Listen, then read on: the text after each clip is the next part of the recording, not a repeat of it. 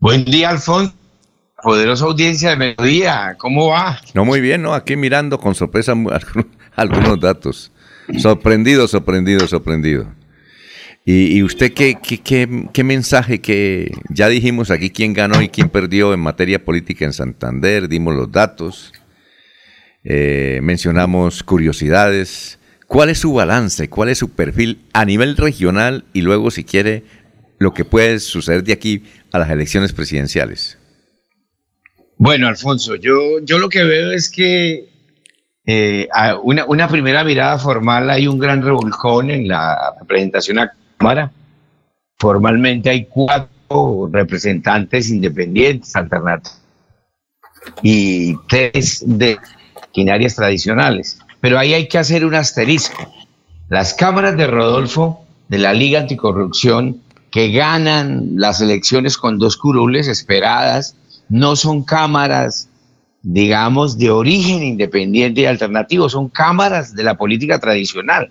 Erika Tatiana Sánchez, como todo el mundo lo sabe, eh, obedece a, las, a los lineamientos de Edgar Gómez y de Mario Camacho, y el segundo elegido, el, el piloto, el expiloto Cortés, pues hace parte, digamos, de, la familia Cortés que han sido gamonales toda la vida en Barbosa y ellos le pagaron a Rodolfo por las curules. Entonces digamos que ah, son independientes y a la vez no lo son.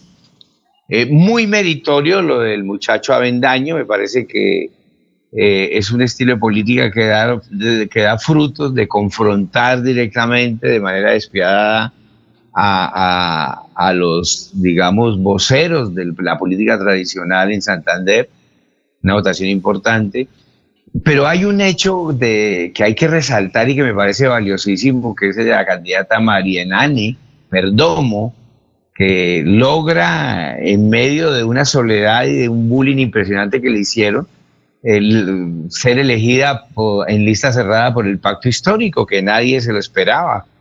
Eh, ella es una líder popular, una profesional muy sencilla de Pidecuesta, eh, que no quiso renunciar, como todos saben, en la lista del pacto histórico y logra pues derrotar a, la maquinaria del, Partido Verde representado en Carlos Ramón González y Luz Dana. Me parece que ahí ese hecho hay que resaltarlo, matizarlo y sin duda que en términos generales pues se derrotan maquinarias poderosísimas que eran impensables. El caso, eh, todos proyectábamos a Héctor Mantilla como la mayor votación de la región, eh, de Santander, 60, 70 mil votos. Bueno, se quema con impresionantes ríos de dinero, logística. Eh, en, la campaña se derrota igualmente, pierde la curul el vocero de la familia Tavera, del sector político de Díaz Tavera, Diego Fran Ariza, eh, etcétera. El Partido Liberal pierde 100 mil votos en relación a hace cuatro años. Eh, se, comprueban dos cosas, que el poder político, el poder de, detentar el poder político, reproduce poder político por la cantidad de logística, contratos y recursos. El caso del gobernador de la familia Aguilar, eligen al senador y eligen al representante de la Cámara. Y el caso del alcalde de Florida Blanca, que logra pues eh, digamos, eh, apalancar y, elegir a Álvaro Rueda en el Partido Liberal. Entonces, el poder político vuelve y se impone, ¿cierto? Reproduce poder político, genera mucha votación y logran curules. En general, digamos que eh, en Cámara, esa, estos son los resultados. Me parece que los, los sectores independientes, los cuatro representantes nuevos, tienen un gran reto que es demostrar que efectivamente se puede hacer gestión, se puede mostrar resultados, que hay, hay un perfil diferente a lo que se critica, eh, que hay que, que deben conformar buenos equipos y lograr una gestión para el departamento que no hemos visto. Ese es el gran reto, porque los sectores independientes tienen ese problema, que por general son muchachos sin formación, que no ido a la universidad, son activistas, no tienen experiencia en lo público y al final pues ha habido casos que terminan siendo, eh, digamos, no cumpliendo las expectativas. Ese es el gran reto y demostrar que se es diferente frente a lo que traemos. Ese es el gran reto y me, parece que ahí hay, una, hay un mensaje de, de la ciudadanía santanderiana pues frente al tema de Cámara. Bueno, eh, y en cuanto a nivel nacional, ¿qué va a pasar ahora?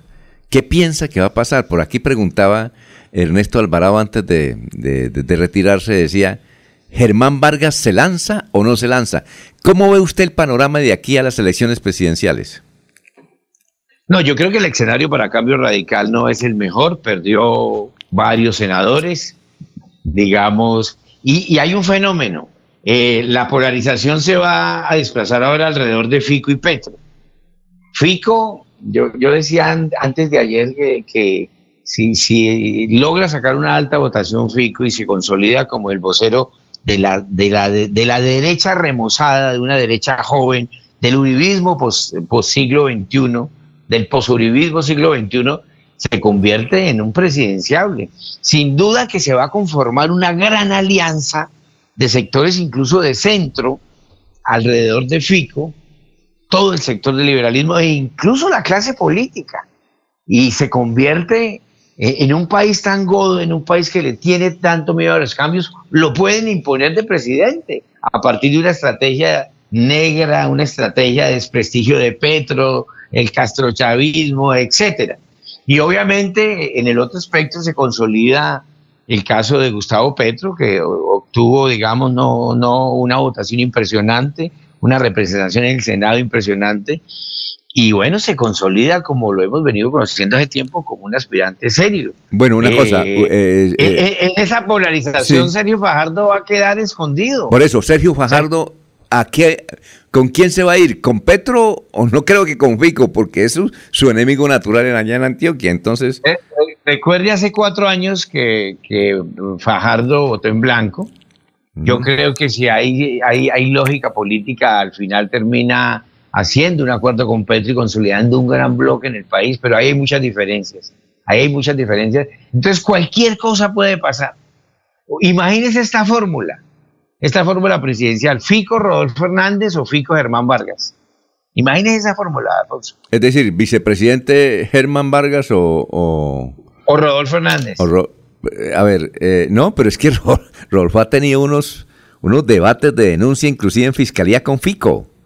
Entonces. Eh, eh, Alfonso, en política lo único cierto fue lo que pasó ayer.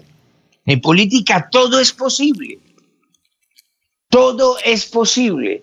Además, recuerde usted que partimos de cero, ya todo lo que pasó aquí atrás quedó en el camino y a partir de hoy, en el partidor y la medición en las encuestas va a ser diferente, las preferencias se van a mover, van a cambiar. La campaña presidencial arranca hoy. Entonces vamos a ver si eh, la burbuja mediática de Rodolfo se mantiene, yo lo dudo. La polaridad en torno a Fico y a Petro va a cambiar las preferencias. Eh, vamos a ver cómo se va a comportar Fajardo. A mí me da la impresión que Fajardo llegó a un techo. los resultados de la coalición Centro Esperanza fueron, no fueron los, los, los esperados fueron muy negativos, le afectó mucho la guerra interna y las acusaciones internas. Entonces, todo parte de cero a partir de hoy. Muy bien, estaremos pendientes. Oye, muchas gracias, eh, Julio, muy gentil. Bueno, ya, ya terminó el doctorado para, para, para ir eh, pensando en el, regalo de grado o no? bueno, este año termino, este semestre termino seminarios intensivos de profundización y el semestre entrante que viene arrancamos a, a, aterrizar y a perfilar la propuesta de investigación para matricularla y, terminarla. Bueno, y felicitaciones. avanzando. Y felicitaciones por su candidato al, al Senado, que yo pensé que se quemaba, el señor Gustavo Moreno, que usted me presentó allá en el Club de Comercio. Fue, fue, fue, un, fue una eh, excelente votación. Eh, parece que la votación de Barranca y obviamente eh, la votación que le movilizó, lo que queda de serpismo de la mano de Horacio José. Me parece que ahí es un muchacho joven, politólogo, y va a ser un protagonista en el Congreso de primera línea. Bueno, y, felicitaciones porque usted fue su, asesor, vea usted, tiene cómo mostrar resultados. Quedó muy bien usted, felicitaciones. Muy amable, Julio. Hola, Alfonso. Éxitos. Bueno, hermano, larga vida. Salud. exactamente. Julio Acela.